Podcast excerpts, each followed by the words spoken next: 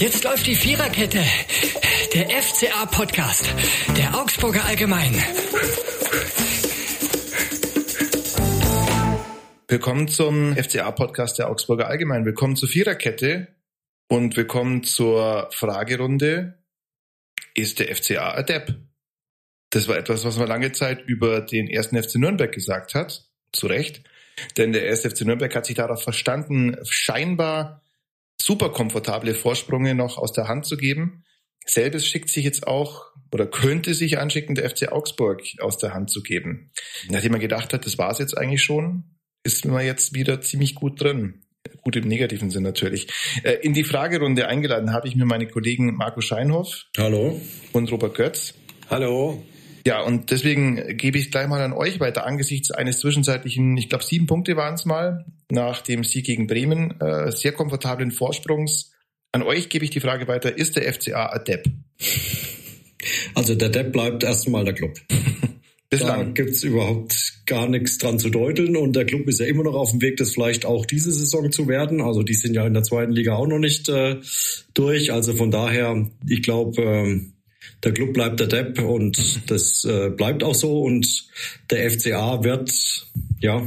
Aber wie wir alle wissen, es gibt ja mehrere Wenn wir es wüssten. Es gibt ja die Möglichkeit, dass es mehr als ein Es gibt Depp mehrere gibt. Deppen ja. durchaus. ja, das ist durchaus. Aber es ist natürlich immer gefährlich, so eine Situation, wie sie der FCA hatte. Dieser, wie du sagst, beruhigende Vorsprung, der dann eben auch viele beruhigt, wie er der Name schon sagt, und vielleicht zu sehr beruhigt. Und vielleicht ist ja der eine oder andere in den vergangenen Wochen gar nicht so dessen bewusst gewesen, in welcher Situation sich der FCA am Ende noch befinden könnte. Und jetzt befindet er sich tatsächlich dort, wo viele vielleicht geglaubt haben, dass man nie mehr hinrutschen wird. Und ja, das macht es natürlich brandgefährlich, weil die anderen Teams wie Stuttgart, Bochum, die wissen seit äh, Wochen, Monaten, um was es geht und die sind jetzt ja auch tatsächlich auf dem aufsteigenden Ast und beim FCA ist es ja genau andersrum. Deswegen kann das noch ein ganz, ganz fieser letzter Spieltag werden. Also der FCA hat es ja bisher schon öfters geschafft, sie aus schwierigen Situationen zu befreien, aber gibt da Marco recht. Da waren die Konstellationen auch von der Mannschaft her natürlich schon ein bisschen anders. Da waren Spieler dabei, für die die Bundesliga jetzt ganz was Neues war, das, die da zu spielen, die zu erreichen, äh, die sich von Anfang an bewusst waren, dass gegen einen Abstieg geht. Das hat der FCA, also die schwierigen Situationen hat der FCA schon öfters äh, überstanden. Darum sage ich, der FCA ist Depp. Aber wie der Marco gesagt hat, das ist jetzt schon eine bedrohliche Situation. Noch haben sie es selber in der Hand, aber es wird ein spannender letzter Spieltag, letzter 34. Spieltag, den ich so nicht gebraucht hätte. Die wenigsten in Augsburg. Ja, ja glaube ich auch. Ja. Ich hätte vielleicht noch eine Gegenthese. Ist der FCA vielleicht gar nicht so groß anders unterwegs als in den vergangenen Jahren? Und der einzige Unterschied ist der, dass die anderen Mannschaften, die unten stehen, halt jetzt einfach nicht mehr für den FCA spielen. Also sprich war der FCA, und wenn man das jetzt weiterdrehen würde, schon immer Depp. Aber die anderen waren noch viel dummer, weil sie immer für den FCA gespielt haben. Man könnte ja sagen, wenn Bochum nicht dieses, dieses 1-1 noch gemacht hätte, dieses aller Last-Minute 1-1, was Hertha wiederum in die zweite Liga gestoßen hätte, dann hätte Bochum jetzt 31 Punkte und angesichts des katastrophalen Torverhältnisses wäre da eigentlich auch schon wieder der Deckel drauf. Wenn Stuttgart nicht gewonnen hätte in Mainz, ne, wenn und so weiter, wenn, wenn, wenn. Also sprich, lange Zeit war es so, dass die Konkurrenz für den FC Augsburg gespielt hat. Das scheint sich in dieser Saison nicht so ein hundertprozentig zu ergeben. Ne? Zumindest jetzt nicht mehr am vergangenen Wochenende. Die Wochen Richtig, davor ja. war es ja oft auch so, ja. dass der FCA davon profitiert hat, dass die Konkurrenz nicht nicht alle zumindest gepunktet haben. Aber jetzt am vergangenen Wochenende ist natürlich ziemlich viel, wenn man jetzt auch noch das Schalke sieht, die holen den Punkt, klar, die sind weg durchs, durchs Tordifferenz, zumindest im Vergleich zum FCA. Aber am vergangenen Wochenende haben ja im Prinzip außer, äh, haben alle unten gepunktet, außer der FCA. Also das war jetzt, glaube ich, der erste Spieltag in der Saison, der so richtig gegen den FCA gelaufen ist. Und ähm, ja, jetzt haben sie halt ihr, ich meine, wir reden seit äh, Wochen von Endspielen. Mit dem Spiel kannst du jetzt endgültig den Klassenhalt äh, fix machen und äh, jetzt haben sie wirklich ein Endspiel vor der Brust. Also jetzt gibt's gar nichts mehr anderes. Jetzt, um ganz sicher zu sein und sich jetzt nicht unbedingt auf ähm, Hoffenheim, also da würde ich jetzt nicht drauf bauen, dass die in Stuttgart äh, Bäume ausreißen, aber Leverkusen ist natürlich auch noch so ein Mannschaft, die in der Hinterhand des FCA stehen könnte. Durch äh, die spielen ja in Bochum, brauchen selbst noch Punkte. Aber ich glaube, so äh, nur darauf verlassen sollte man sich in der Saison auf gar keinen Fall. Also man muss auch irgendwie, wie auch immer, in Gladbach punkten und es dann alles äh, in eigener Hand lösen. Der FCA hat ja schon öfters ein paar Matchbälle vergeben. Ja. Äh, ich erinnere nur an Schalke Last Minute Gegentor, äh, Leipziger 3-0 aus der Hand gegeben, Wolfsburg Last Minute Gegentor und sie, sagen wir, die Mannschaft hat es ja bewiesen, äh, dass es kann. Ja, sie schlägt Bayern zu Hause 1 zu 0, äh, gewinnt gegen Leverkusen, also das Potenzial ja. ist ja da. Es ist ja nicht so, dass die Mannschaft da das von daher nicht reichen würde. Aber da sprichst du einen ganz wichtigen Punkt an, Robby, weil ähm, du sagst es richtig, man hat gegen Bayern gewonnen, gegen Leverkusen gewonnen, man sah gegen Mannschaften auch gut aus, die oben gestanden sind, aber jetzt guck dir das mal an, du hast gegen den 18. Hertha in beiden Spielen null Punkte, Punkte. gegen den 16. Bochum null Punkte, null gegen Punkte. den 15. Stuttgart einen Punkt, Eine gegen Punkt. Schalke, den vorletzten, immerhin vier Punkte, aber auch da kurz vor Schluss muss man sagen, äh, das 1-0 aus der Hand gegeben. Und das ist keine Qualitätsfrage, das ist eine Mentalitäts- und Einstellungsfrage, äh, sage ich jetzt mal. Und ich glaube, das ist auch so. Denn man hat zum einen nicht die spielerischen Mittel, vielleicht ist es so, vielleicht auch nicht die Mentalität. Auf alle Fälle hätte man auch da gegen Bochum, der Elfmeter, den man verschossen hat, wie, wie wertvoll der gewesen wäre, das sieht man jetzt natürlich wieder, weil in dem Moment, wo du gegen Bochum... Berisha war das. Ja, genau, Merkin Berisha. Wenn du nur einen. Punkt geholt hättest gegen Bochum, den wäre jetzt auch der Deckel drauf, ja.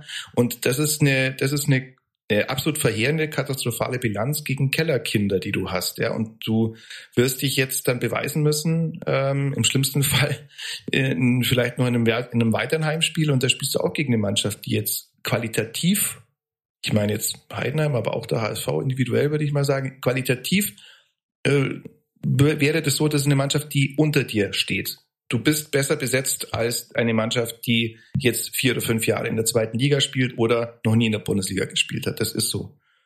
Und das könnte eine ganz schön fiese Nummer, vor allem wenn man sich nochmal die Formkurve anschaut des FC Augsburg nach diesem 2 zu 1 gegen Bremen am 23. Spieltag, wo alle dachten, das war's jetzt im Grunde.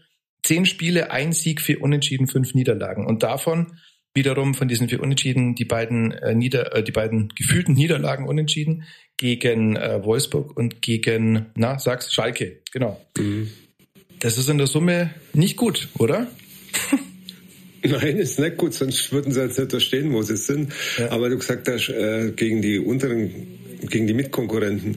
Sagen wir, das sind halt die Spiele, die Knipp, äh, die ganz ausgeglichen sind, ja, wo der FCA sogar ein bisschen die, die, die Favoritenrolle hat, wo sie das Spieler selber machen müssen. Da muss man sagen, das haben sie, äh, da tun sie sich sehr, sehr schwer. Und da hat der, der Trainer auch noch nicht so das richtige Mittel gefunden, wie man die wie man die Spiele einfach auf der sicheren Seite bringt. Und das war natürlich auch mal ein Herausstellungsmerkmal der Mannschaften der vergangenen Jahre. Die Spiele gegen die Unterklassigen, soweit ich mich jetzt erinnern kann, haben wir meistens die, die wichtigen gewonnen. Ja. Mhm. Ja, das stimmt. Also äh, parademäßig letzte Saison das 1-0 in Bielefeld, ein Spiel, das von ersten bis zur letzten Minute furchtbar zum Anschauen war, aber der FC Augsburg hat es gewonnen mit dem einzigen Torschuss, den er im ganzen Spiel hatte. Ja, jetzt kann man sagen, ist das jetzt Glück, ist das jetzt Gewinnermentalität? Fakt ist, da hast du halt die wichtigen Punkte geholt. Ähm, das hast du in dieser Saison verpasst. Und zwar mehrfach und zwar auf denkbar bittere Weise. Ja, wir ähm, gehen jetzt vielleicht mal ganz kurz, damit wir dieses Spiel gegen Dortmund abgehandelt haben, noch auf das Spiel gegen Dortmund ein. Ähm, man kann es, glaube ich, so zusammenfassen, die Augen der Nation waren auf dieses Spiel gerichtet, als der FC Augsburg gegen Dortmund gespielt hat und vor allem die Augen des, äh, der, der Vorstadt, die ein bisschen weiter östlich ist, äh, die sie auch Landeshauptstadt nennt und die angedroht hat, eine Wagenladung Paulaner rüberzuschicken. Ich weiß nicht, ob das sie vielleicht auch nachteilig ausgewirkt hat auf die ganze Bestimmt. Geschichte. Bestimmt mit Sicherheit eigentlich. ähm, Paulaner trinken. ja, natürlich, klar. Und ähm, ja, ich fand's, also ich habe es im Stadion ohne Wiederholung angeschaut. Ich fand's überraschend, dass, dass die rote Karte so gar nicht, äh, dass dagegen gar nicht so protestiert wurde, weil ich, natürlich war Udukai da in der Sekunde der letzte Mann aber es waren ja noch andere Spieler in der Mitte, die auch noch hätten eingreifen können. Und dann ist es eigentlich, finde ich, keine, keine rote Karte, oder? Wie habt ihr das gesehen? Ja, ist schwer. Also man könnte jetzt Niklas Dorsch zitieren, was ich jetzt hiermit tue. Der sagt, äh, wer ein bisschen Ahnung vom Fußball hat, dem war klar, dass das eine rote Karte ist. Ja, vielleicht auch eine etwas äh, sehr forsche Sichtweise, aber ähm, ja, also man kann das durchaus. Also ich glaube, das Regelwerk gibt es durch, gibt es auf jeden Fall her, da eine rote Karte zu zeigen. Was etwas etwas verstimmend war, war glaube ich der Weg dorthin weil er nicht so ganz klar war, hat jetzt äh, der Schiedsrichter auf dem Feld alleine diese Entscheidung getroffen oder wurde sie quasi erst in Rücksprache mit, des, mit dem Videoschiedsrichter getroffen, weil er hat ja erstmal gar keine Karte gegeben, kein Gelb und nix und hat ungefähr 20, 30 Sekunden gewartet und dann kam die Entscheidung mit der roten Karte. Ich glaube, der Weg dorthin war, was die Augsburger verantwortlich auch ein bisschen irritiert hat. Einig waren sich danach alle, dass man sich, dass man die rote Karte, auch wenn sie hart war, ich glaube, das ist äh, zweifelfrei so, aber man kann diese rote Karte geben. Was sie halt einfach gestört hat, war, wie Schiedsrichter Welz einfach dann zu seiner Entscheidung offenbar kam. Also es wirkte ja fast so, als hätte der Videoschiedsrichter da eingegriffen und ihm den, den Hinweis gegeben, ohne dass er ja vorher schon eine Entscheidung getroffen hatte. Also er hat ja, wenn er jetzt, sage ich mal, eine gelbe Karte gegeben hätte, der Videoschiedsrichter meldet sich, Mensch, schau dir das an, das ist eine Fehlentscheidung dann wäre es, glaube ich, nachvollziehbarer gewesen. So hat's halt ein kleines Geschmäckle, was aber im Endeffekt an, an der Situation oder daran, dass du die rote Karte geben kannst, jetzt äh, grundlegend nichts ändert. Da muss man vielleicht erklären, es gibt ja eine Regelung, wann darf der Videoschiedsrichter eingreifen und es darf er erst nachdem der Hauptschiedsrichter eine Entscheidung getroffen hat, eine Entscheidung gefällt hat. Und das ist eine der vier Varianten ist, dass es ein, also es geht natürlich um Tor, es geht um Spielerverwechslung und es geht natürlich auch um, ähm, äh, es geht um Abseits, klar, und es geht um, äh, um einen Platzverweis. Aber diesen Platzverweis, den möglichen Platzverweis, den gab's, also die Entscheidung gab's und nicht darauf beziehst du dich jetzt, genau, ähm, genau. dass im Endeffekt der Schiedsrichter, Videoschiedsrichter eigentlich erst dann eingreifen dürfte, wenn der Hauptschiedsrichter eine Entscheidung getroffen hat. Und da ist es wie so oft in dieser Saison, dass man äh, bei den Videoschiedsrichtern vielleicht in Voreiligkeit oder weil man es vielleicht besonders gut meint, man weiß es nicht, aber dass halt einfach keine klare Linie da ist. In der Summe hätte es wahrscheinlich keine andere Entscheidung gegeben, aber ja, das gehört dann auch zu den mysteriösen Dingen in dieser Saison. Wann genau greift denn jetzt eigentlich dieser Videoschiedsrichter ein? Manchmal also schon auch bei Ecken, die mal wirklich keine Spielentscheidungen erstmal nach sich ziehen müssen. Manchmal hätte er auch bei der Ecke eingreifen können, so wenn in Mainz beim FCA zum Beispiel äh, im Heimspiel, glaube gegen Mainz war es, mhm. wo er dann der Ball noch gerollt ist, nachweislich mhm. und daraus ja auch sofort ein Tor. Äh, mhm. Und da hat keiner sich dann gemeldet. Also es ist ja, mhm. es ist tatsächlich äh, schwierig. Nicht, ob der Schiedsrichter von sich aus darum gebeten hat, dass der, dass der war das mal kontrolliert, aber äh, der Tobias Welz aber im Endeffekt, es bleibt, es bleibt sehr, sehr unglücklich. Ja. Das war auch hinterher in der Mixzone, auch beim Stefan Reuter. Also es ist gar nicht so drum gegangen, äh, rot die rote Karte an sich, ja, sondern halt einfach, wie die, wie die entstanden ist. Und naja, aber ich glaube, der FCA hat, glaube ich, auch zu elf das Spiel am Sonntag nicht, no. nicht für sich entschieden, glaube ich nicht. Denn Dortmund war die waren schon mit, mit der Power unterwegs und da hat man gemerkt, die wollten das Spiel einfach auch gewinnen. Ja, aber auch da gilt, je ja. länger, je länger es 0-0 steht Stimmt. und natürlich sind die mit einer Power angekommen, wo du dir wirklich in den ersten Viertelstunde gedacht hast, du liebe Zeit, das geht nicht lange gut.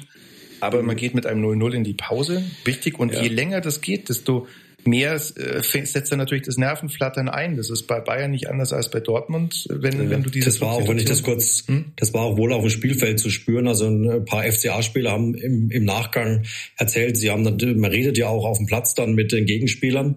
Und da haben wohl auch zwei, drei Dortmunder schon äh, so leichtes Nervenflattern bekommen, weil die ja auch gemerkt haben, so wie du sagst, Flo, es dauert und der Kubek äh, hält im Prinzip erstmal alles, was ja. zu halten war. Der hat ja wirklich ein richtig gutes Spiel gemacht und es rutscht keiner durch. Jetzt sind wir ein Mann mehr und es rutscht immer noch keiner durch. Und ich glaube, irgendwann äh, und du weißt, du hast ja auch als Topmodel im Hinterkopf, das ist nicht das erste Spiel in der Saison, wo wir eine, eine Bayern-Schwäche ausnutzen können und es hat bislang nicht geklappt und jetzt geht dieser Mist schon wieder los und jetzt äh, schaffen wir es vielleicht wieder nicht. Also wenn das Ding vielleicht noch zehn Minuten länger 0-0 steht, mhm. man weiß es nicht, wie dann, äh, wie dann wirklich das Nervenkostüm der Dortmunder äh, um, um dieses bestellt ist und Vielleicht nimmst du dann wirklich 0-0 mit und ganz Deutschland lacht über, über die Dortmunder und der FCA freut sich über den Klassenerhalt. Mhm. Das darf man auch nicht vergessen. Der Punkt hätte ja dann schon gereicht. Ja, und Cardona hatte ja auch die Chance, kurz nach seiner Einwechslung eigentlich sagen wir, ja. serviere ihm das drei, vier Mal, dann ist er ein bis zweimal auch drin. Ja, also. Also er macht ja wirklich, die Ballmitnahme war ja wirklich technisch einwandfrei. Und dann stört ihn halt, ich glaube Hummels war es, äh, mhm. der ihn dann beim Torschuss natürlich äh, ja, irritiert und äh, ich weiß nicht, ich glaube, Elfmeterreif ist es letztlich nicht, weil er kommt ja noch frei zum Schuss. Also ich glaube nicht, dass es ein Foul war, aber natürlich war es schon von Hummels auch noch äh, wichtig, dass er da einfach noch äh, den Cardona da äh, im Abschluss so behindert hat. Ich glaube, es ist einfach nicht, das Spiel war, glaube ich, jetzt nicht entscheidend für die Situation, wo der FCA jetzt steht. Ja, und sie haben die tapfer gewehrt, muss man auch sagen, ja, und, und weiter mutig. Äh, vielleicht macht das ein kleines bisschen Hoffnung auf, auf das Gladbach-Spiel. Mhm. Aber die, die entscheidenden Punkte hat man einfach äh, im Laufe der Saison einfach liegen lassen, fahrlässig liegen lassen zum Teil.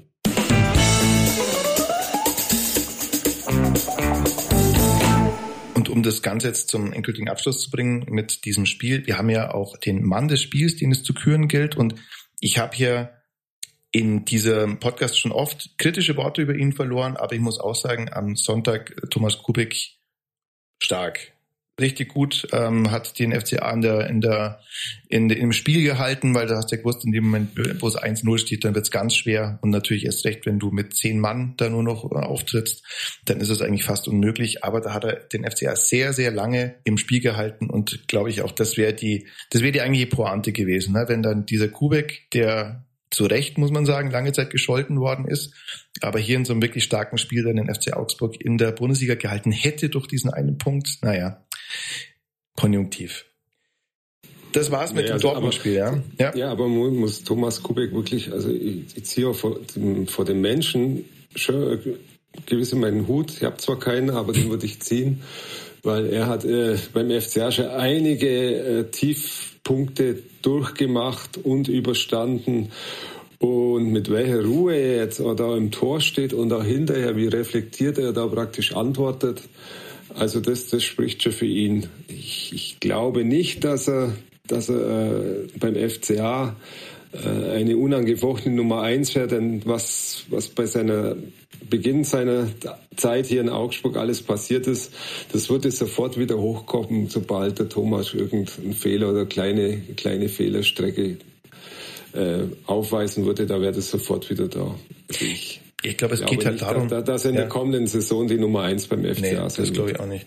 Ich glaube, es ging halt darum, es, es würde halt dann mal klappen, wenn er dem FCA tatsächlich auch mal ein Spiel gewinnt oder so wie am Sonntag einen Punkt gewinnt. Ja. ja, oder ja, wo er dann wirklich tatsächlich mal so, ja. ja aber wo er dann tatsächlich wirklich, äh, wie, wie Skikiewicz in äh, großen Reihen der Vorrunde getan hat, ähm, einfach so spielt, dass du weißt, ohne den, ohne dessen Leistung hätte man heute nicht gewonnen. Ich glaube schon, dass dann was ginge, aber ich glaube auch nicht, dass, dass die Zukunft von Thomas Kubek im FCA-Tor liegt. Jetzt sind wir aber noch kurz bei der, ähm, oder du hast eigentlich schon gesagt, bei den Personalien. Ne? Also es gibt äh, einen Wechsel beim FC Augsburg. Man hat das ist ein Plus auf der, ähm, wie soll man sagen, auf der Soft-Skill-Leiste. Äh, man hat am Sonntag es mal geschafft, vier Spieler, die den FC Augsburg verlassen werden, zu verabschieden. Einer davon ist Rafael Gikiewicz und die anderen drei lauten André Hahn oder die anderen drei tragen die Namen André Hahn, äh, Daniel Caligiuri und Tobi Strobel. Drei dieser vier sind vor drei Jahren gekommen mit großen Hoffnungen. Ja, und eigentlich hat es so richtig nur eigentlich einer einlösen können, nämlich Rafael Gikiewicz über die meiste Zeit. Ja, das ist erstmal gut anzumerken, dass man aus den Fehlern der vergangenen Jahre gelernt hat und jetzt wirklich mal ähm, rechtzeitig, auch wenn es natürlich keinen freut, äh, der Spieler, der hätte bleiben wollen, das kann man auch an den Gesichtern, an den Minen nachlesen, die, äh, die da vor allem André Hahn und Rafael Gikiewicz zeigen. Aber trotzdem, das ist ein akzeptierter Schritt, den du in, der Bundesliga gehst und tust. Und deswegen erstmal richtig, das so zu machen. So, jetzt sind vier weg. Und es sind aber auch schon welche im Anmarsch. Ähm, die, würde ich sagen, prominenteste Position von allen, da kommen wir nachher noch dazu, äh, ist natürlich das Tor. Dann ähm, haben wir Pfeiffer aus Darmstadt, das scheint wohl recht weit zu sein und äh, Tim Breithaupt vom KSC. Dazu muss ich erzählen, stimmt, zu, Tim, äh, zu Tim Breithaupt. Das ist ja noch nicht ganz durch wohl, weil es um die Ablösesumme geht. Aber ich war am Samstag beim äh, Spiel des 1. FC Heidenheim gegen Sandhausen, war da neben einem Kollegen von uns gehockt, einem Journalisten, der hauptsächlich tatsächlich über den KSC berichtet. Und der hat gesagt, auch wenn jetzt äh, Tim Breithaupt schon eine Weile verletzt ist, also seit Ende Februar fällt er mit einem Knöchelbruch aus, überragender Spieler, da kann sich der FC Augsburg richtig freuen. Für sein Alter extrem weit, hat er gemeint. Ähm, überragender Sechser, natürlich nicht nur aufgrund seiner Physis, aber auch, das ist einer, also er ist 1,92 groß, richtige Kante, aber tatsächlich wohl sehr cleverer, sehr technisch gut und taktisch gut ausgebildeter Spieler, vor allem für dieses Alter sehr weit. Die Frage wird sein, ob der FC Augsburg bereit ist, so viel Geld in die Hand zu nehmen. Und äh, die spannendste Personalie, denke ich, wird die im Tor sein. Das sieht derzeit vieles nach Finn Damen aus, ne? Vom FSV Mainz 05. Ja, sagt ihr mal, Damen, was kann man dazu sagen? Seit Sonntag hat er ein paar Pluspunkte auf meiner Skala verloren. Ja, bei den Toren 1, 2, 3 und 4, die der VfB geschossen hat zum Beispiel. Richtig. Mhm. Er hätte mal ein, zwei Unhaltbare erhalten müssen, für, wenn es dann so kommt für seinen neuen Club. Mhm. Ja. Nein, sagen wir, Finn, Finn Dahm ist sicherlich ein interessanter Spieler und was ihn halt, ich glaube, am meisten interessant macht, ist, dass er ablösefrei ist, ja. Mhm. Aber ich, ich, er hat auch kein, kein Gatemaß als Torwart, ist, mhm. glaube ich, ein ganz guter Fußballer, aber ich hm, denke, es gibt sicherlich andere, andere Torhüter auch noch, muss man vielleicht ein bisschen Geld in die Hand nehmen und, und sich da wirklich auch intensiv äh, umschauen. Vielleicht der Früchtel bei Austria Wien ist ein gebürtiger Bayer, mhm. spielt oder war, hat ganz viel Spielpraxis da gesammelt, was ja beim Finn Damen jetzt bei Mainz auch nicht so passiert ist. Ja, also ich bin da ein bisschen skeptisch, aber wenn er kommt und er äh, widerlegt meine Skepsis, alles gut. Ja, die Skepsis Frage, teile du, ich. Du hast Torwart, Torwart ja. des SV Wolfertshausen. Deine ja. Expertise? Ja. Ich glaube, wenn er so ein überragender Torwart wäre, wäre er nicht die Nummer zwei in Mainz. Finn Damen. Das darf ja. man, glaube ich, auch nicht vergessen. Also ähm, klar, er hat ja in der, die als Zehntner verletzt war, hat er ja ein paar Spiele machen dürfen und jetzt ist der Zehntner wieder raus und jetzt hat er gegen Stuttgart ran dürfen mit entsprechendem Erfolg oder auch nicht Erfolg. Aber ja, also klar, wie du sagst, der ist ablösefrei. Man ist schon offensichtlich ja länger an ihm dran. Also ähm, von daher abwarten, auch abwarten, was mit Kubek passiert, ob er überhaupt eine Zukunft in Augsburg hat. Da war er ja am Sonntag auch sehr zurückhaltend, äh, aber hat jetzt eher so geklungen, als würde er im Sommer doch jetzt endlich mal einen Wechsel anstreben und ja, das könnte tatsächlich noch eine spannende Personalie werden, wenn man dann plötzlich ja äh, zwei Torhüter bräuchte. Also wenn ja. jetzt Kikiewicz klar weg, äh, Kubek vielleicht auch weg. Bei, bei Kubek dann, muss ich sagen, das war jetzt wie ein Schaufenster für ihn, ja. Also wenn der FCA noch ein bisschen Ablöse generieren will und ein bisschen was von dem reinholen, was man damals ausgegeben hat, ja, auch äh, alle, alle drei, die sich ja da entschieden haben, das ist der Thomas Kubek wert, die Ablösesumme von, glaube ich, über sieben Millionen Euro, dann ist es natürlich jetzt noch wäre wär das eine gute, eine gute Situation, eine gute Gelegenheit. Das wäre eine perfekte Chance. Ja, klar. Weil er läuft ja nächstes Jahr aus, der Vertrag. Genau. Also allein schon, um sich das Gehalt auch, muss man aussagen, zu sparen, weil du kannst davon ausgehen, der ist gekommen als Top-Transfer, als einer der teuersten Bundesliga-Torhüter überhaupt, was die Ablösesumme angeht, dass der gute Mann auch wahrscheinlich ein oder zwei Millionchen, wie man so schön sagt, abgreift das ist eigentlich zugestanden, um Gottes Willen, das ist ja nichts Verwerfliches, aber äh, ich, für den FC Augsburg wäre es ein Riesenerfolg, wenn man Thomas Kubik wegtransferieren könnte, weil du dir dann einfach dieses relativ opulente Gehalt, was eigentlich im Bereich absoluter Stammspieler anzusiedeln ist, mal Spaß. Ja, und dann gehe ich auch wieder für den Damen mit. Und ich sag, wenn da jetzt ein Konkurrenzkampf entsteht, äh, mit Finn Damen finde ich das auch in Ordnung, weil ich bin auch von Finn Damen alles andere als überzeugt. Das Argument für ihn ist ja immer, dass man sagt, er kann sehr gut kicken, also er ist in der Spieleröffnung wohl sehr gut. Ähm, ja, da sage ich aber, wenn, wenn der so richtig gut ist, der ist 25 Jahre alt, hat bislang bei einem mit äh, Verlaub durchschnittlichen, bestenfalls durchschnittlichen Bundesliga-Verein gespielt, bei dem hinter einem äh, durchschnittlichen oder leicht überdurchschnittlichen Torwart Robin Sentner. Ja, also das ist jetzt nicht die ganz große Biografie, das tut mir leid. Vielleicht ist da jemand tatsächlich unter seinen Wert verkauft worden. Das mag auch sein. Und wenn das so sein sollte, dann äh, erwähne ich das auch und, und, und äh, ziehe ebenfalls meinen nicht vorhandenen Hut. Aber ich sage jetzt erstmal auch, das ist jetzt nicht der Transfer, wo ich sage, jawohl, damit hast du Ruhe auf der Torwartposition. Denn wie wichtig die ist, die Ruhe auf der Torwartposition, die hat man in dem, im ersten Jahr von Tobias Kubek ja auch gesehen. Was passieren kann, wenn du einen Torwart hast, der eine gesamte Abwehr äh, verunsichert und der einfach sehr mit sich selbst beschäftigt ist, mit dem Druck, den er vielleicht auch durch die Ablösesumme hatte. Ähm, bei Finn Dahmen wird jetzt der erste, so es denn so kommen sollte, ähm, Stammplatz in der Bundesliga sein, den er haben könnte beim FC Augsburg. Also auch da ist eine Drucksituation da und ich muss sagen, da äh, nimmt man vielleicht besser ein bisschen mehr Scouting-Stunden, vielleicht nicht unbedingt Geld, aber das sicherlich auch, aber nimmt ein bisschen mehr Scouting-Stunden als sonst vielleicht in die Hand für diese ganze Personalie. Ja, und das wird meinem Erachtens die alles entscheidende äh, oder die entscheidendste Position sein, die du im Scouting in der, für die nächste Saison treffen kannst. Der, der Torwart, den du hast. Ja. Ja, ansonsten für Pfeiffer und, äh, und Breithaupt, das haben wir besprochen, das scheint jetzt jeweils recht okay zu sein. Das werden ja nicht die letzten werden. Mhm. Pfeiffer, Pfeiffer finde ich, wenn der wirklich kommt, finde ich wirklich einen sehr guten Transfer. Der kommt ablösefrei. Ja, gut, der wird ein Handgeld bekommen denke mal, wie damals auch Kalitschuri und Strobel, so nicht von schlechten Eltern sein wird, aber einer, einer der besten Innenverteidiger, Gikiewicz, ja, einer der besten Innenverteidiger in der zweiten Bundesliga. Äh, ich glaube, das äh, macht wahrscheinlich auch Sinn, wenn man wahrscheinlich nicht weiß, wie es mit Rhys Oxford weitergeht, ja, wann, wann der wieder auf die Füße kommt. Dann hast du äh, Jeffrey Hogelow und Felix Dokai. Also ich glaube, das, das wird schon Sinn machen. Hm. Ja, alles gesetzt im Fall natürlich, man hält die Klasse, aber ich glaube, auch die werden Richtig, nicht zu einem ja. Zweitligisten gehen. So es denn so ist. Ja. ja. Ähm, ja, und da befinden wir uns jetzt in der Maladität dieser Situation, ja, dass du sagst, ähm, es ist eine Situation, die man zweifach, dreifach, vierfach, fünffach hätte abwenden können in vielfältiger Form und vor der du jetzt stehst. Und ähm, es gab und es, es äh, also man muss jetzt so anfangen. Es gab in diesem Verein sowohl sportlich als auch ähm, darüber hinaus Phasen, wo du gedacht hast, jawohl, das läuft jetzt alles wirklich auf einem guten Weg. Ähm, ich würde sagen, in der Außenerstellung oder innerhalb des Vereins ist auch sehr vieles zum Positiven angestoßen. Ähm, im sportlichen Bereich ganz hast kurz, ganz ja? kurz dazwischen grätschen, ja? weil wir einen vergessen haben von bei den Abgängen. Oh, ja, ja stimmt, den sollte man noch Felix, Felix Götze, ja. der greift der Kaufpflicht äh, von Rot-Weiß Essen, weil die ja den Klassenerhalt geschafft haben.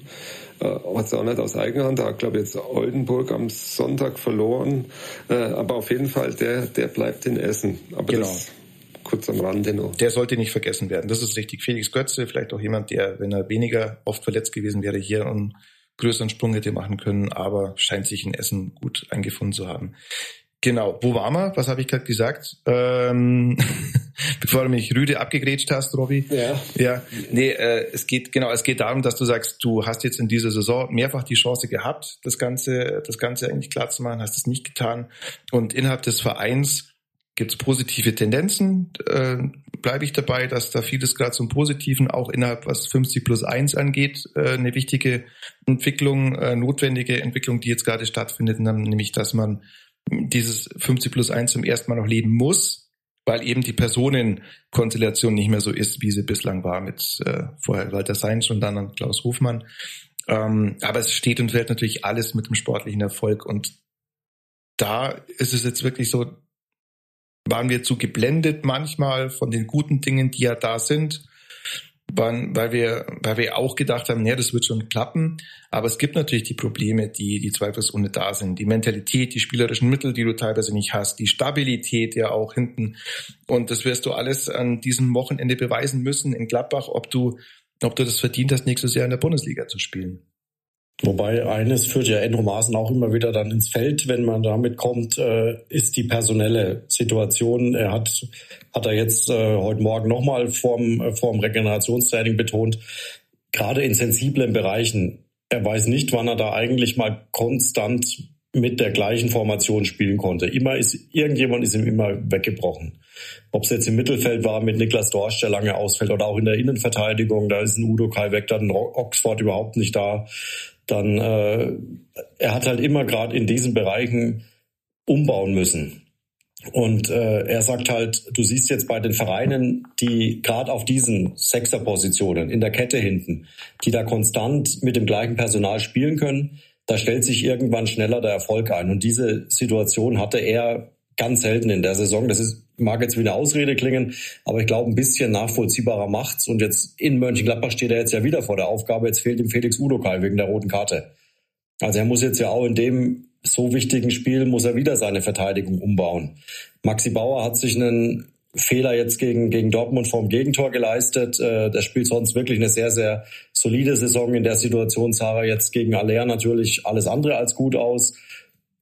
Wahrscheinlich wirst du ihn jetzt ja brauchen in, in äh, Mönchengladbach, wenn du mit der Viererkette wieder spielst, äh, mit ihm und, und, und Hovelo äh, in der Mitte Mats Petersen weißt du nicht, was ist mit dem. Knieverletzung sieht wohl ganz schlecht aus äh, für, für Gladbach, dass der wieder fit ist. Dann fehlt er dir auf der linken Seite, dann brauchst du da Vega wieder. Also es ist gerade in so einem Spiel wieder ähm, auch viel jetzt vom Trainer gefordert, äh, wieder umzubauen und da die richtige, die richtige Lösung zu finden. Ich glaube, das ist auch so ein Problem, weswegen diese Konstanz, äh, die einfach in der Saison fehlt. Das ist ja einfach das große Problem. Du hast mal ein gutes Spiel, aber halt nicht auf lange Sicht. Und ähm, das ist, glaube ich, das, was man, wie auch immer die Saison ausgehen wird, was dann auf jeden Fall im Sommer das große Thema sein wird. Wie kriegst du Konstanz in die Mannschaft rein? Da, da muss der Trainer einfach dran arbeiten. Da muss er eine Lösung finden. Und da ist klar ein Mosaiksteinchen die, die personelle Ausstattung die in der Saison, äh, warum auch immer, nicht oft so gegeben war, wie er sich gewünscht hat. Viele Verletzungen. Jetzt kann man sagen, ja, warum habt ihr so viele Verletzungen? Meistens sind es halt durch Zweikämpfe, sind jetzt selten Muskelverletzungen, sondern es sind halt irgendwie Schläge, die die Spieler abbekommen. Und äh, ja, das, ich glaube, es geht einfach darum, wenn jetzt die Saison hoffentlich zu einem guten Ende geführt ist, dass dann Enrico Maaßen ab der Vorbereitung oder ab wann auch immer schauen muss, wie kriege ich Konstanz in diese Mannschaft rein, wie kann ich sie weiterentwickeln, weil die Ansätze sind ja durchaus vorhanden. Also es gibt ja spielerische Fortschritte durchaus zu sehen, aber halt einfach nicht so, wie man sie auf Dauer braucht. Mhm. Also ist vollkommen richtig, ja, was du sagst. Es waren teilweise in der Hinrunde ja die drei wertvollsten Spieler, das haben wir auch erwähnt, mit Oxford, Dorsch und wer war es noch? Na, na, na, na. Äh, noch einer, der auch sehr wertvoll ist. Oder? Richtig, Udokai, ja. genau, Dankeschön. Und Udokai verletzt und natürlich wirft dich das auf der Bahn und natürlich ist das eine Problematik, aber äh, da halte ich auch eine andere Statistik dagegen, die ich anfangs schon erwähnt habe, gegen Bochum, gegen Hertha, gegen Stuttgart darfst du nicht so eine Punktebilanz, egal mit, ich würde sogar wirklich aus FCA-Sicht sagen, egal mit welcher, mit welcher personellen Ausstattung, du darfst nicht so punktemäßig herschenken und auch teilweise ja gegen Bochum völlig ohne Not. Ich denke da vor allem an das Hinspiel äh, im, November, dieses 0 zu 1, dieses unsägliche. Ähm, ja, das darf dir nicht passieren, auch mit deiner personellen Ausstattung nicht, weil das sind die Punkte, die zählen und, ähm, und ganz wichtig ist. Ich glaube halt, dass es es tatsächlich, es könnte jetzt sehr schnell, nachdem es jetzt lange Zeit auf einem guten Weg war, wieder, wieder implodieren. Und es gab ja auch schon am Sonntag erste Zeichen. Es gab ein Banner der Fans, äh, dass der Wieler hat Zeit Europa sportlich null gerissen. Das ist natürlich eine ein bisschen polemische Aussage, aber man kann es so sehen. Führungs, und dieses S war rot bei Führungspositionen, über, und das Rot war beim R, überdenken. Führungsposition überdenken, also SR, die Initialen von Stefan Reuter das ist jetzt so ein Aufflackern, würde ich sagen, von Kritik, aber das kann natürlich auch schnell wieder in, ähm, in, eine, in, eine, in eine Richtung gehen, die deutlich mehr Fahrt hat. Ja. Und auch ähm, der Sportdirektor, der beim FC Augsburg ja anvisiert ist, dass der kommt, auch der wird sich wahrscheinlich überlegen, ob er zu einem Zweitligisten geht und dann hast du wieder die Situation, wie sind wir hier?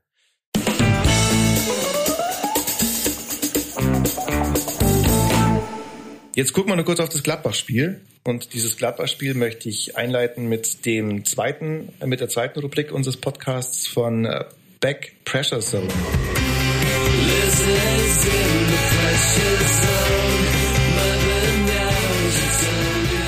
Also, man hat jetzt Druck.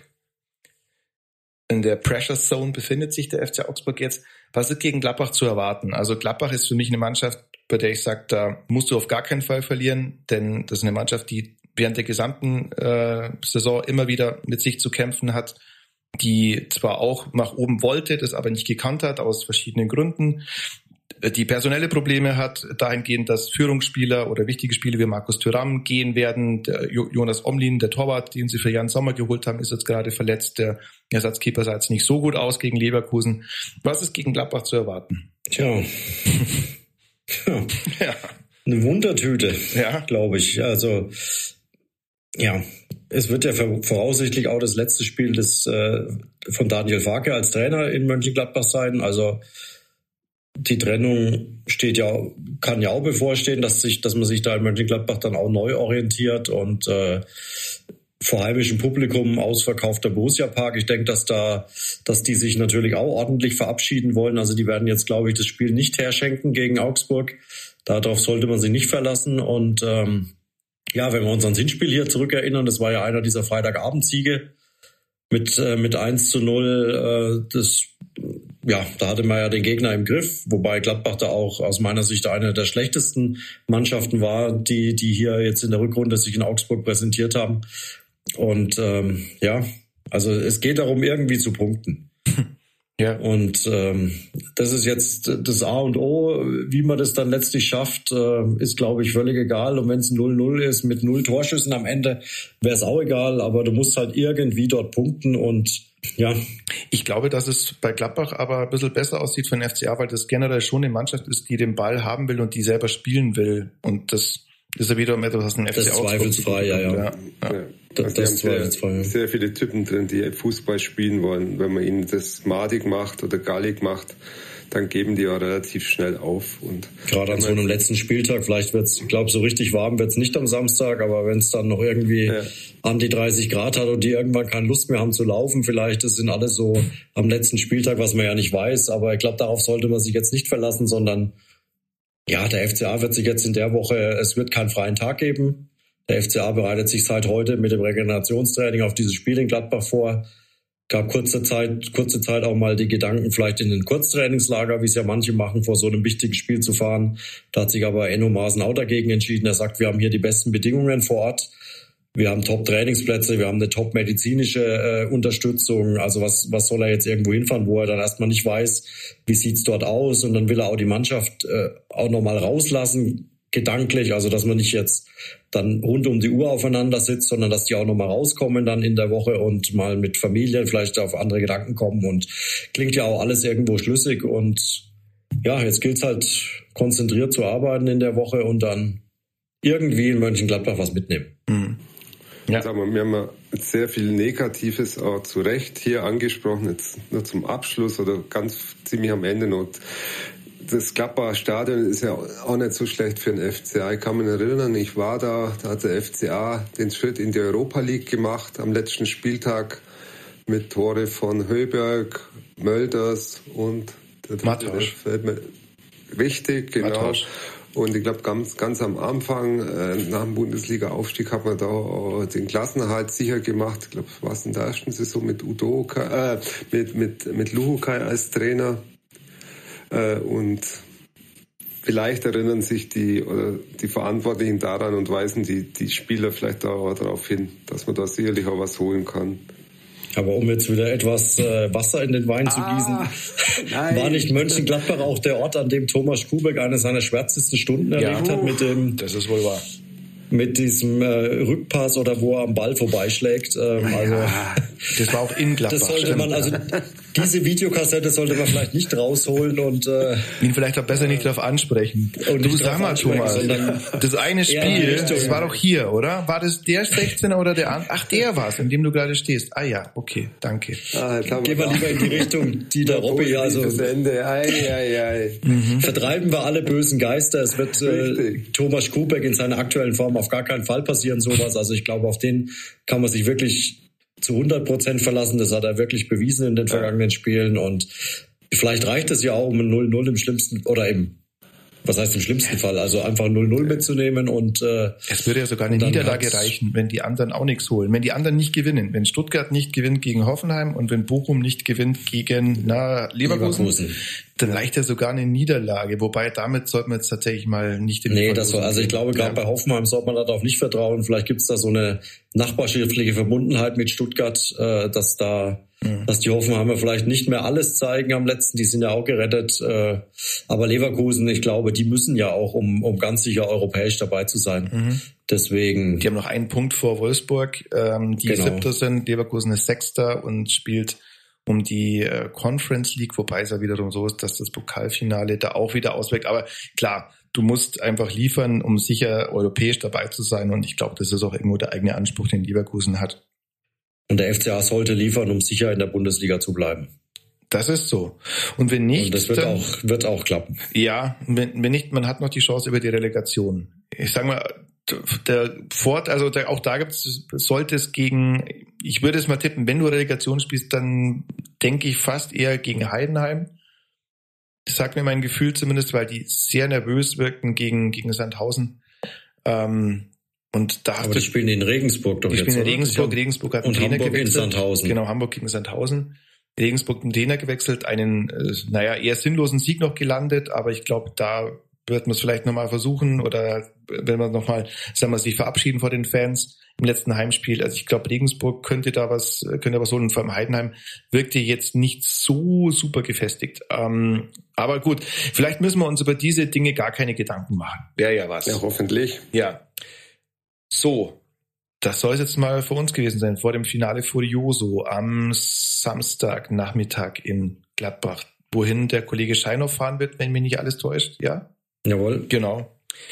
Ja, dann hören wir uns in der Woche wieder. Ich bin, äh, ich bin gespannt wie ein Flitzebogen, was da am Wochenende passiert. Und es ist tatsächlich auch mal äh, toll, dass alle Spiele zumindest einmal an einem Spieltag alle am Samstagnachmittag stattfinden und dass dann diese Emotionen, die man möchte, dann vielleicht auch idealerweise auf der richtigen Seite vorhanden sind und dann auch live gespürt werden, nicht erst am Abend danach oder nächsten Tag am Mittag.